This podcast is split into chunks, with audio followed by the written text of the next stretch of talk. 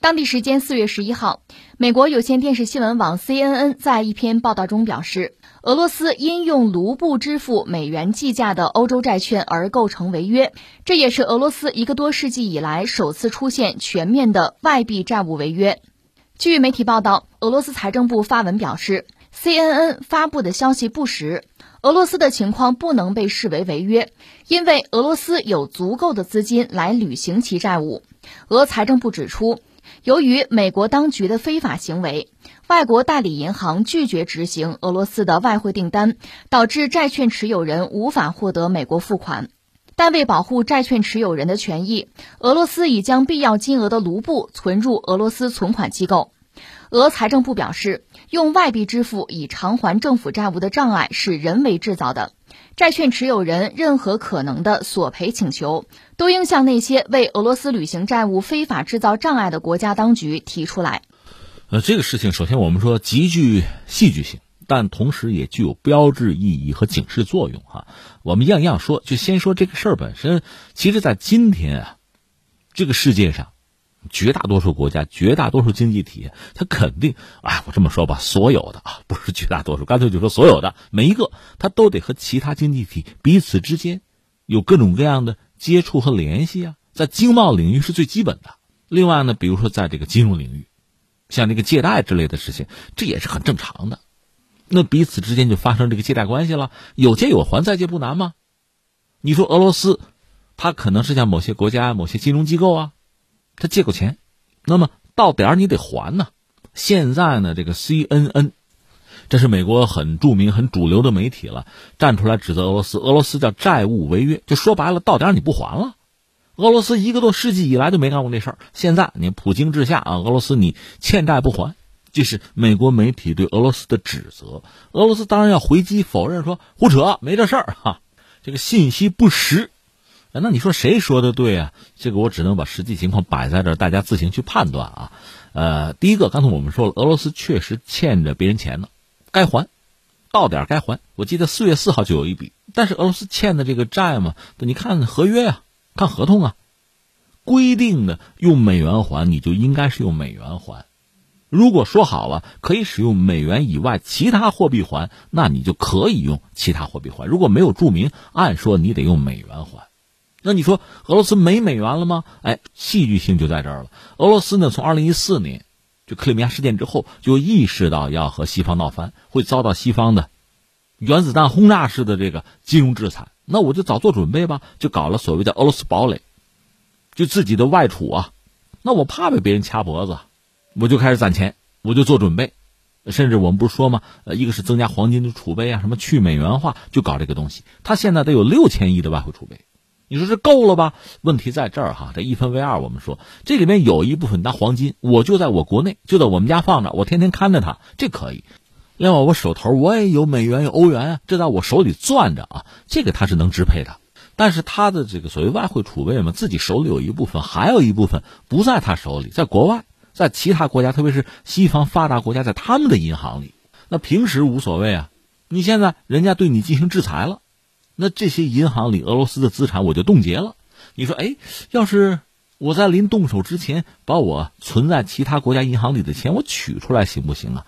那你想意味着非常大规模的集中的取款，那么你的战略意图我就能够看穿呢，或者说很容易知道你会有异动啊，我会做准备啊。所以这是个两难的选择。总而言之，俄罗斯有一部分钱在人家银行里，人家给你冻结，俄罗斯的外储得有一半，就三千亿美元。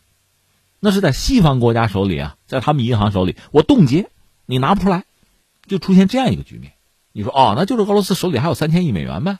拿这个钱能还自己的外债吗？可以啊。俄罗斯现在如果还外债的话，有这么几个还法啊：要么就违约了啊，要么你什么呢？就拿自己手里边储备的美元去还，这是可以的。但是你注意啊，你还多少，手里可就少多少啊。那有没有别的办法呢？也有，因为西方对俄罗斯制裁以来吧，俄罗斯毕竟和很多经济体，不要说印度、中国和欧洲还在做生意，还在卖油啊、卖气儿啊，就是说他手里还会新拿到一些钱。当然说他有一个新政策，就是你们得用卢布来买我的油气，但这个事儿到现在呢，其实没有真的落实。就是俄罗斯手里应该还有新收到的美元或者说欧元，有的，你拿那个钱还也行。当然有一个问题啊，这个没法算，俄罗斯也不可能公开。就是说，呃，战争爆发之后，西方制裁之后，俄罗斯现在手里又新得到了多少美元、欧元？这对人家来讲肯定是机密，不能说。就是说，他现在攥在手里的美元，他肯定不会轻易的动，不到时不可解，最后一刻他不会动。所以俄罗斯说这么着吧，我手头有钱，你们都知道我有钱，你们给我冻结了，我呢又想用你们手里的美元去还债，那肯定还不上，你不是冻结了吗？那我用卢布。所以 C N N 的意思就是说，你看，说好用美元还债，你现在不用美元了，你就违约。你说那违约能怎么地？那违约一个，那合同你想你要违约了，你该承担什么后果？你还不知道吗？那该罚钱罚钱啊，该赔赔啊。另外，你国家的信誉声誉受影响啊，这俄罗斯当然不能接受了。所以俄罗斯那意思，我有钱，你应该允许我用你手里就是你冻结的那些美元来还。那西方说那哪行啊？我冻结就是不让你还啊，就是让你出现债务违约啊。我怎么可能给你啊？就双方就开始就僵持在这儿。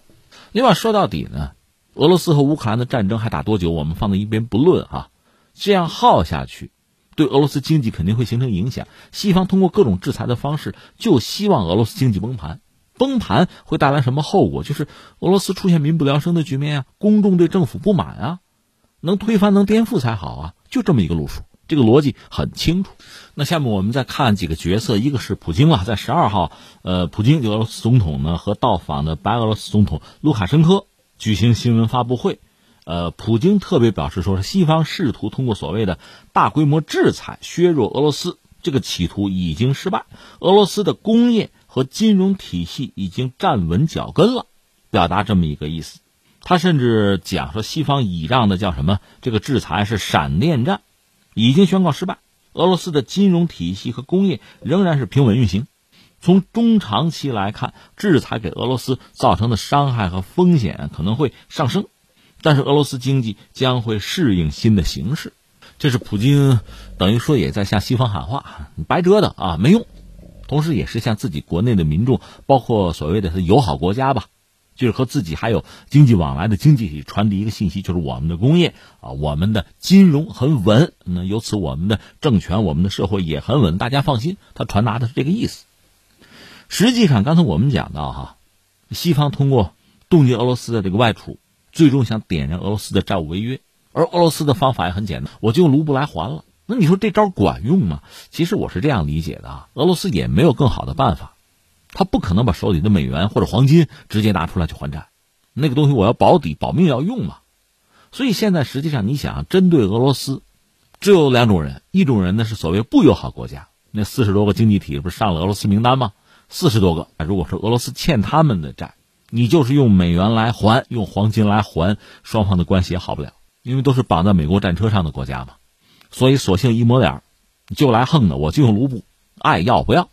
那嘴长在你脑袋上，你说我违约，我也没有办法，反正关系就这样了。那翻回来，如果是所谓友好国家，那用什么货币来还？怎么来还？那就好商量。这是一个我们要说。再有一个是什么？实际上，现在俄罗斯债券正是美俄之间进行博弈的一个焦点。你说怎么还有俄罗斯债券的事儿啊？对，呃，西方对俄罗斯进行了大规模的制裁吧，而且呢，西方特别是美国的银行业呢，那响应政府号召啊。得撤离就是离开俄罗斯，但这并不意味着这帮西方的，就是华尔街嘛，说白了，这帮银行业的大鳄停止从中牟利。那你看，金融制裁之后，俄罗斯的这个债券啊就被抛售、腰斩，什么降级，几乎要成了垃圾。这个时候你抄底嘛？俄罗斯的很多金融资产是优质的呀，只不过是因为政治原因，它偏离了它原来的大家理解的那个价值，那价格变得很低。早有人点出来。通过购买俄罗斯政府或者公司的债券，包括那个信用违约掉期，华尔街金融机构成功的利用利差套利，不耽误赚钱。这就是之前我们讲的。你看，呃，说到美国吧，一个层面上那就是政府啊、地缘政治啊、战略啊、拜登啊，这是一个层面；还有一个层面就是资本嘛，军工复合体。哎，说到军工复合体，美国军方现在和美国最主要的八大军工复合体又在谈怎么援助乌克兰。说叫援助乌克兰，就是给人家提供武器嘛。哎，这个武器总要有人埋单的。你想，这八大军工复合体，人家是靠这个挣钱的，人家不是做慈善的，所以要拿钱，而且得多拿钱。美国武器很贵的，那只有两个选择：要么是美国军方你给钱，然后你拿到我的货，你再通过什么方式去交给乌克兰；要么就让乌克兰掏钱嘛，或者说乌克兰先委托美国军方掏着，先垫着，这都可以。总而言之是有钱可赚，大炮一响，黄金万两嘛。另外，美国的就是能源这个圈子，就页岩油、页岩气为主了。你看德克萨斯，你比如布什家族，那就搞能源的嘛，人家也要挣这个钱。现在能源价格高起嘛。美国甚至没有更多的天然气提供给欧洲啊，这是紧俏货呀。另外，就是华尔街，就是金融。所以你看，美国我们说这两个层面，政府这个层面和资本这个层面，它总之最终是要达成合作。包括美国这个不同的资本集团、不同的利益集团，它也要最后达成一种平衡，都有钱赚，这事儿就可干。那现在我们就讲，刚才说了嘛，军工复合体。生产武器大赚其钱啊！华尔街别闲着，该抄底抄底啊，该捞捞一把呀，都没闲着，都挣到钱了。这就是目前这个局面。呃，当然我们就说，呃，如 CNN 所说，俄罗斯上百年都没有债务违约啊。在历史上，你看沙俄做了很多大家觉得这惊掉下巴的事情。你还记得阿拉斯加那个事儿吗？他把阿拉斯加占了，占了到最后呢，那时候和英国人博弈，他又没有能力守卫阿拉斯加，怕英国人抢了。那与其让英国人抢了，我不如把它卖给美国，还挣点钱呢。结果美国人用了很便宜的价钱，据说当时沙俄还行贿了啊，最后把阿拉斯加拿到手。现在阿拉斯加就在俄罗斯旁边，你说难受不难受？这是历史上俄罗斯，你看国家财政出问题了，想各种各样的办法吧，反正就一直没有违约，没想到现在就违约了。这是 CNN 给俄罗斯定的信，你债务违约，那俄罗斯当然不承认了。那这个事儿很有戏剧性，很有标志性的意义，就是俄罗斯手头真的是有钱。只不过那个钱，它就外储嘛，一半外储被西方给冻结了。但你冻结是冻结，这钱按说也是俄罗斯的，又是用来还债，又不是买军火啊，按说是可以吧？不行，绝对不行，因为我的目的，并不是理解俄罗斯，允许他还债，我主要是拿这事来挤兑他嘛，他崩盘才好呢。这典型的赤裸裸的金融战了。那我们要说这个事儿对很多国家、很多经济体都有警示意义，包括中国在内，我们都得问自己一句：如果有一天他们这样对付我们，我们怎么办？我们的应对如何？我们应该做什么准备？另外，所谓的外储，如果这么玩，放在西方的所谓发达国家的银行里，靠谱吗？这不是瑞士说是中立国吗？瑞士的银行也多牛啊，什么替用户保密呀，保护好客户的财产呢？连纳粹当年存的财宝，我都给人保护好。都到这个地步，现在怎么样？制裁俄罗斯啊！所以我不是说吗？这叫礼崩乐坏呀！西方那些传统价值观的根基，真的私有财产神圣不可侵犯吗？俄罗斯这帮富豪的财产，这回都被人家制裁，给人家没收了。什么别墅、游艇，什么也跑不了。瑞士银行业的中立，到现在也就是一个传说了，成了笑话了，也跟着站队了。所以在这个状况下，从全球范围内那么多的经济体，包括很多国家所谓的富豪，你的财富怎么办？啊，外储怎么办？